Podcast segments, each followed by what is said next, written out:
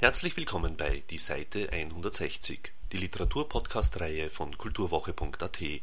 Diesmal im Visier der Roman Chez Max von Jakob Arjuni erschienen im Diogenes Verlag. Gute Unterhaltung wünscht Manfred Horak.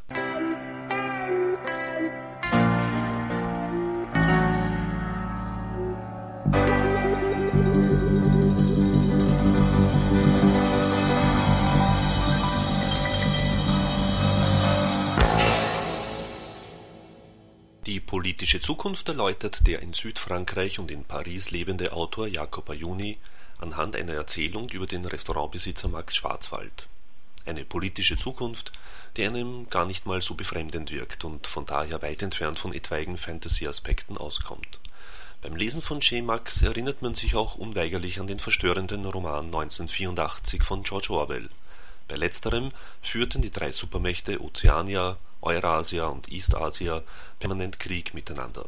Güterrationierung, schlechte Wohnqualität, Kollektivismus, Militarismus, Massenliteratur, politische Propaganda, Bespitzelung und Sprachverfall waren die grundlegenden Themen von Orwell. Ein Albtraum mit der eindringlichen Warnung Don't let it happen, it depends on you. War bei Orwells 1984 das Gute und das Böse noch leichter erkennbar, so entwirft Jakob Ayuni in Schemax sehr vielschichtige, unterschwellige Botschaften, bei dem oft ein mulmiges Gefühl ansteht. Bei Ayunis Roman ist die Welt ebenfalls aufgeteilt, und auch hier wird bespitzelt. Orwell nannte es Gedankenpolizei und hiefte eine politisch-intellektuelle Elite der sogenannten Inner Party mit dem Great Brother an die Weltmacht. Bei Ayuni ist es der wirtschaftlich geführte Weltkonzern Ashcroft, benannt nach dem ehemaligen Justizminister der USA, der für die Überwachung sorgt. Niemand weiß, wer bei Ashcroft angestellt ist. Im Jahr 2064, so Ayuni, teilt sich die Welt in zwei Hälften, geteilt durch einen Zaun. Zeitgleich mit dem Zaunbau, so steht es geschrieben, begannen die Armeen Europas und Chinas, den Rest der Welt zu entwaffnen es folgte der knapp fünfjährige Große Befreiungskrieg, an dessen Ende sämtliches Kriegsgerät in der südlichen Hemisphäre entweder zerstört oder abtransportiert und der Zaun fertiggestellt war. Er teilte die Welt, grob gesagt, ein für allemal in Fortschritt und Rückschritt oder zumindest Stillstand.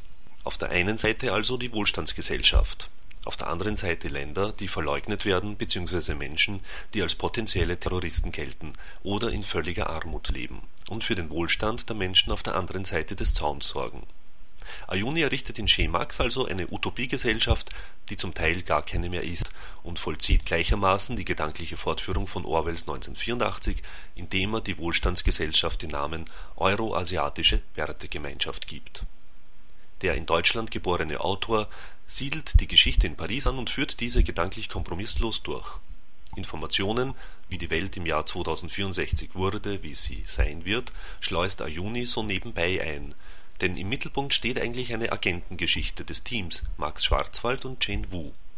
Ersterer, relativ erfolglos im Bespitzeln und Aufdecken potenzieller Gefahrenquellen, ist Jane Wu hingegen einer der erfolgreichsten Ashcroft-Mitarbeiter.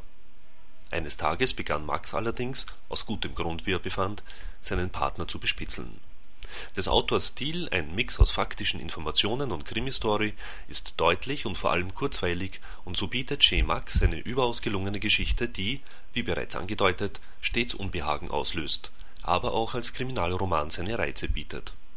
Ob das von Ayuni entworfene Zukunftsszenario jedoch in dieser Krassheit oder zumindest in einer sehr ähnlichen Art und Weise eintrifft, sei dennoch dahingestellt da Jakob Ayuni nicht ganzheitlich zu Ende dachte und etwaige klimatische Langzeitveränderungen gänzlich außer Acht ließ, als er die zukünftigen Machtverhältnisse erdachte und niederschrieb.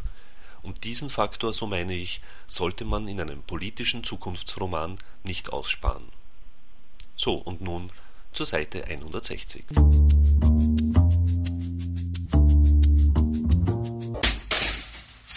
Ich brauchte nicht lange zu überlegen.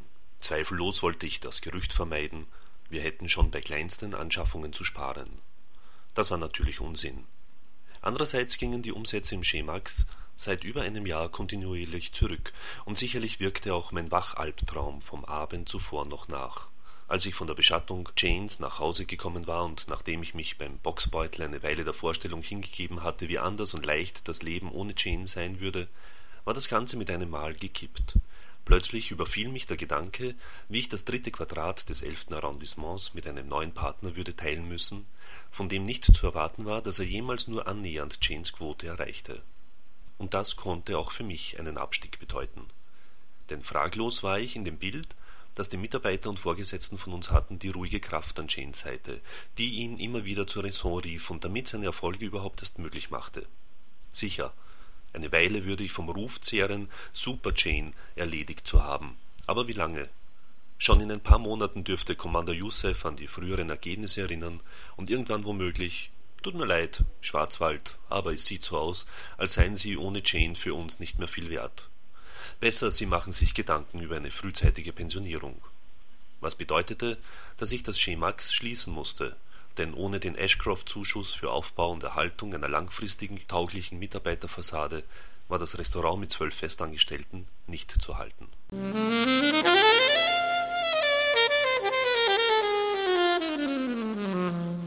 Sie hörten die Seite 160, eine Podcast-Reihe von kulturwoche.at.